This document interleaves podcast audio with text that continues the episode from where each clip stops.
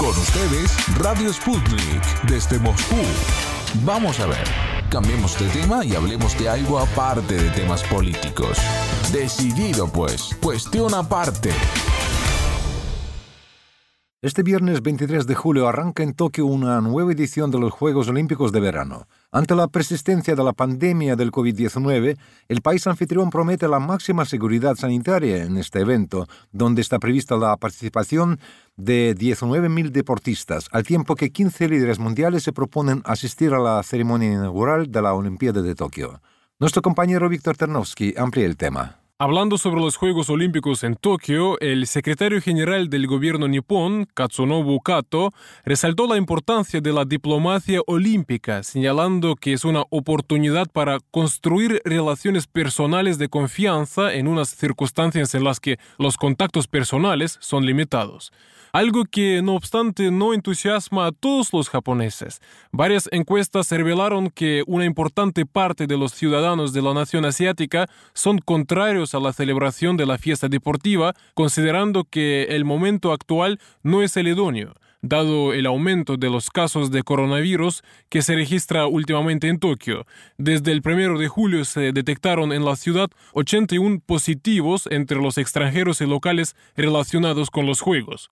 Al respecto, el director general de la Organización Mundial de la Salud, quien expresó la esperanza de que la cita deportiva internacional sea segura para todos los participantes, manifestó que el éxito no consiste en cero casos, sino que en la ayuda a las personas y el cese de transmisión del virus. Para adentrarse en el ambiente del Tokio Olímpico, nos comunicamos con el venezolano Félix Caballero Escalante, quien acompaña a la selección nacional de la nación caribeña en los Juegos de Japón. En verdad son unos Juegos Olímpicos únicos, a pesar de que son los primeros Juegos Olímpicos que yo personalmente asisto. Se nota en el ambiente que son únicos en el sentido de que hay muchas medidas restrictivas de movilidad. Primero, con el tema de credenciales, por ejemplo.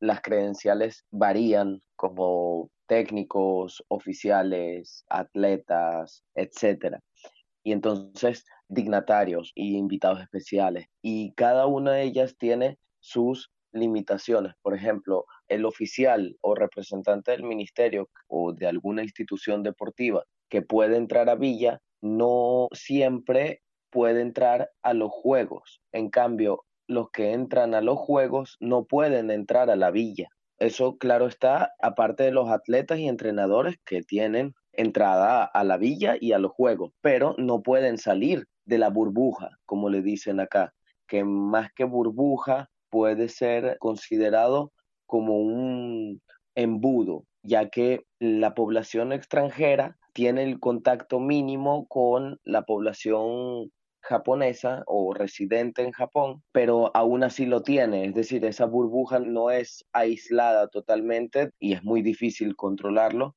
de la población de a pie en Japón. Entonces, todas esas medidas le dan un carácter especial a estos juegos porque tienen de alguna manera ese carácter de bioseguridad que, bueno, de alguna manera hace muy especial estos juegos. Además, la población, digamos, civil de Japón está en contra de los juegos y Japón, ustedes saben, de alguna manera tienen una resistencia un poquito más silenciosa un poquito más pacífica, pero no por eso es menos intensa. Han salido pequeños grupos manifestando, pero esos pequeños grupos en Japón, en esta pandemia, refleja de alguna manera una posición de la población en contra de los juegos.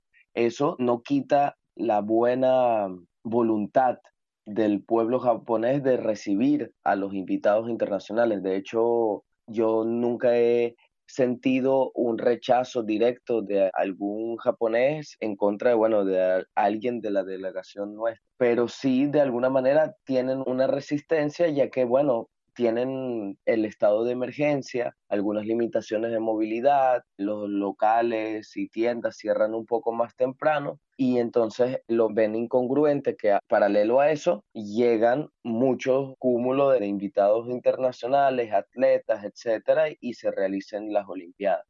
Félix, muchísimas gracias por describir el ambiente realmente muy claro, el panorama.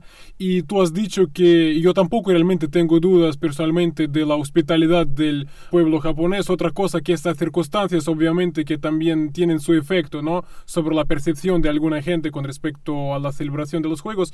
Yo no obstante quisiera preguntarte, ¿qué te parece este rechazo por parte de algunas personas? No sé si es un rechazo mayoritario, pero tus palabras dejan en claro que no. Pero ¿en qué medida es algo que afecta ¿no? un poquito el espíritu de los atletas que llegaron ahí a Tokio a competir? De alguna manera, estas Olimpiadas demuestran que se puede realizar eventos de grandes magnitudes con medidas de bioseguridad intensas de alguna manera y que permitan o disminuyan el riesgo de contagio. Estas Olimpiadas se contrastan muchísimo, por ejemplo, con la realización de la Eurocopa, por ejemplo. La Eurocopa se vio la muchedumbre, digamos, el público en las gradas y yo creo que las medidas de bioseguridad fueron mucho menores. No hay, o yo por lo menos no manejo las cifras si la Eurocopa incidió en el aumento de contagios, pero no tengo duda que hubo mucho más contacto entre población y todo el tema de la realización de los eventos. Igualmente la Copa América, a pesar de que se hizo sin público, también hubo muchos casos de jugadores contagiados y además que se realizaron en Brasil, uno de los países que más ha sido afectado por la pandemia. Entonces, yo creo que la organización de Japón, a pesar de que genera algún que otro malestar a los participantes en este evento, son medidas para contener y de alguna manera controlar el tema de los contagios. También vale destacar que, por lo menos en la delegación venezolana, el 98% o alrededor del 98% está vacunado. Eso no impide contagiar ni ser contagiado, pero de alguna manera evita que sean casos graves. Asimismo, todas las delegaciones están obligadas a hacer PCR diariamente, a pesar de que no siempre se cumple eso de diariamente, sí, por lo menos la gente que reside en la Villa Olímpica tiene que cumplirlo bastante regularmente. Entonces, hay un control bastante grande y al final el 8 de agosto si fue efectivo y si es un ejemplo a seguir o en qué manera mejorar para aplicar las medidas de bioseguridad a eventos deportivos de gran magnitud.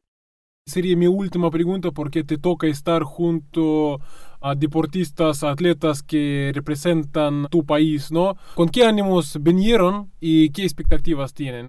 Bueno, nosotros contamos con 44 atletas, todos con mucho ánimo de poner en alto el nombre de Venezuela y con muchas ganas de participar en estos únicos Juegos Olímpicos en era COVID y tienen todas las ganas y la voluntad de mostrarle al mundo que un país, a pesar de estar bloqueado por Estados Unidos y otros países aliados, es posible llevar al podio la bandera tricolor. Y no solamente eso, sino es un ejemplo a seguir de cada uno de los atletas de superación, ya que cada uno de los atletas que ha pasado por diferentes fases de preparación en la ruta olímpica que incluso se ha retrasado, es decir, estas Olimpiadas se iban a realizar el año pasado y no se pudo por obvias razones pandémicas y se está realizando este año. Se junta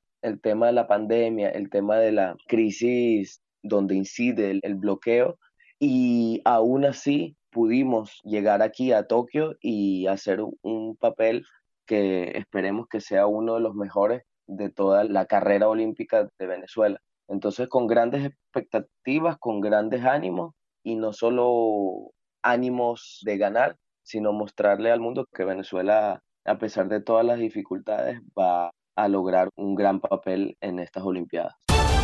Sputnik. Contamos lo que otros callan.